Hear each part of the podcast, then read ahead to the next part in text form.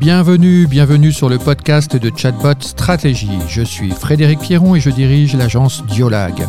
J'anime ce podcast entièrement dédié au chatbot et à l'intelligence artificielle. À présent, démarrons ce dixième épisode dont le but est de s'interroger sur la disparition prochaine des community managers remplacés par des robots conversationnels. Un community manager est l'expert des réseaux sociaux pour une marque ou une entreprise. Il assure la présence de la marque au cœur des réseaux sociaux, décuple l'engagement des consommateurs vis-à-vis de cette marque et il s'appuie pour cela sur la publication régulière de contenus, textes, vidéos ou images. Il se doit également de répondre aux questions et aux commentaires des internautes en s'appuyant sur sa connaissance des produits ou en allant solliciter le bon service interne pour obtenir l'information demandée. En ce sens, il est à la fois l'ambassadeur de la marque et le représentant des clients. Pour reprendre un terme à la mode, il est à l'intersection de deux mondes et chargé de fluidifier au maximum les relations. Il garantit disponibilité et réactivité de la marque aux sollicitations des clients. C'est exactement le rôle d'un robot conversationnel. Le chatbot mord en effet clairement sur le territoire du community manager dans bien des missions. Présent H24 sur le réseau, le chatbot est à l'écoute constante du client et il répond à ses questions sous forme de texte, d'images ou de vidéos via par exemple la messagerie Messenger. Si votre community manager peut assurer les heures ouvrées, le chatbot, lui, garantit une présence continue nuit et jour.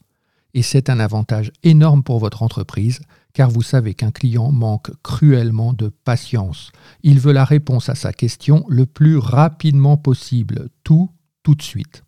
Le chatbot peut même lire les commentaires laissés sur la page Facebook ou capter les tweets et répondre aux consommateurs. C'est une fonctionnalité encore peu connue, mais il est en effet possible, par exemple sur Facebook, de donner à son bot la mission de lire les commentaires et d'y répondre. Ainsi, si un client écrit sur la page Facebook de votre marque Je veux acheter un cadeau pour la Saint-Valentin, avez-vous des suggestions? Votre chatbot peut ouvrir une conversation via Messenger et répondre immédiatement à votre visiteur. Et ce, quel que soit le jour, quelle que soit l'heure. Le principe consiste en effet à traiter les commentaires comme des éléments de conversation, ce qu'ils sont. Analysé par le moteur de traitement automatique du langage, le commentaire fait ensuite l'objet d'une réponse adaptée. L'intérêt, c'est de pouvoir ainsi être à l'initiative du dialogue en lançant une fenêtre Messenger de discussion le plus rapidement possible. Facebook va encore plus loin en proposant aux robots conversationnels d'assurer le suivi d'une commande, par exemple. Si un client vous commande un produit, votre chatbot peut envoyer automatiquement une mise à jour du suivi de l'expédition. C'est une relation totalement personnalisée qu'un community manager ne peut assurer au-delà d'un certain volume de commandes. Le chatbot est quant à lui corvéable à merci.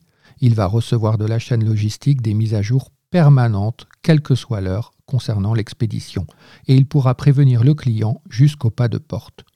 Fort de cette conversation ouverte, le chatbot pourra par la suite relancer le client pour évaluer son degré de satisfaction ou l'aider à prendre en main le produit ou encore assurer le service après-vente. Selon une étude de BotNation, 80% des pages Facebook professionnelles ne répondent jamais aux questions posées par les visiteurs. 76% ont carrément désactivé le bouton Contacter. Et les entreprises qui répondent, les 20% restants, le font en moyenne en 2h48.